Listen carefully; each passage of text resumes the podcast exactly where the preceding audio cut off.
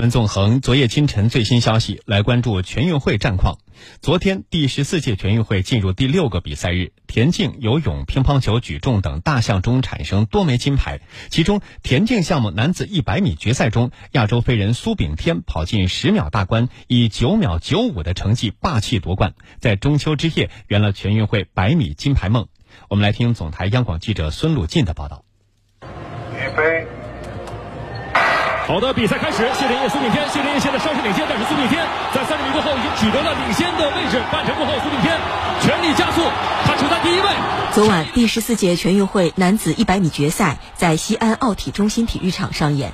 面对谢震业、吴志强、许周正等国家队队友以及四位零零后小将，苏炳添从容应战，最终以九秒九五的成绩夺冠，职业生涯首夺全运会百米冠军。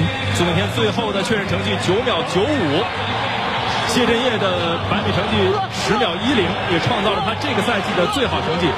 本场比赛中，谢震业以十秒一零的成绩获得亚军，吴志强以十秒一八的成绩摘得铜牌。作为男子100米亚洲纪录全国纪录保持者，苏炳添获得过2018年雅加达亚运会金牌，闯进过世锦赛百米决赛。今年夏天在东京奥运会更是创造历史，不仅以9秒83大幅刷新亚洲纪录，还成为首位闯进奥运会百米决赛的中国人。虽然苏炳添众多荣誉在身，但唯独没有夺得过全运会百米金牌。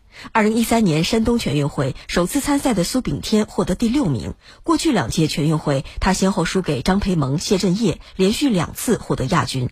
苏炳添表示，也正是因为有遗憾，才能让他有决心获得更好的成绩。好多年了，第四届了。因为零九年的话，我肯定是还是属于比较嫩嘛，所以说都是属于去取经的。然后第二届的话，是我跟张培萌的对决。当时其实按照水平来说，我肯定还是比张培萌会低一点点的。呃，所以说在发挥上面，取得第二名也是一个比较正常的。呃，只是可惜的就是二零一七年。二零一七年，其实我跟谢业两个人的对决的话，我的实力应该。会比他高一点点，但是很很可惜，我确实在决赛前的时候自己拉伤了，那一次的受伤才会有今天的苏炳添，才会有一八年、二一年的苏炳添。第四次奔跑在全运会百米赛道上，苏炳添终于弥补了遗憾，实现了梦想。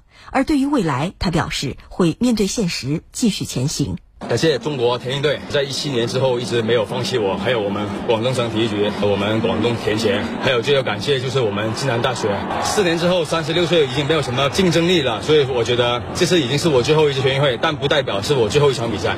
二十号进行的全运会男子百米预赛和复赛，苏炳添分别跑出十秒二三和十秒零六的成绩。展望决赛时，苏炳添表示要蓄力一拼。其实这届全运会来说，大家都知道，实力是以往最强的一届，所以说对我来说，我也不敢掉以轻心。所以说，我觉得一切以这个稳为主。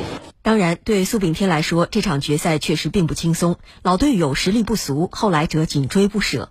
而这场百米飞人大战，无疑也是本届全运会田径赛场的最佳燃情时刻。女子跳高决赛上演了拉锯战，最终陆佳文凭借一米九二的成绩夺得冠军。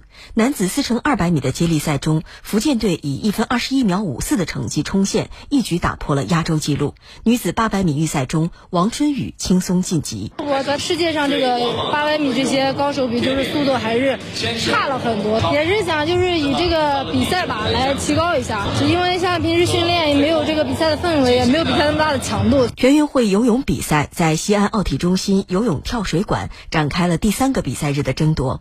奥运冠军叶诗文在女子200米个人混合泳中晋级决赛。游的感觉也还可以，三个月的训练还是比较扎实，然后也希望200混能够有更好的发挥吧。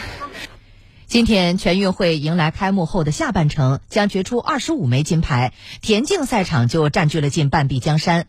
男子二百米、一百一十米栏、男子跳远、女子八百米等赛事值得关注。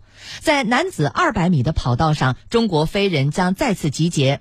除了刚获得男子一百米前三名的苏炳添、谢震业、吴志强以外，还将迎来福建名将汤新强的强势加盟。中国速度仍然看点十足。此外，伦敦奥运冠军叶诗文将在女子200米个人混合泳决赛中冲击全运三连冠。举重赛场，吕小军将在他的第五届全运会上再次争金。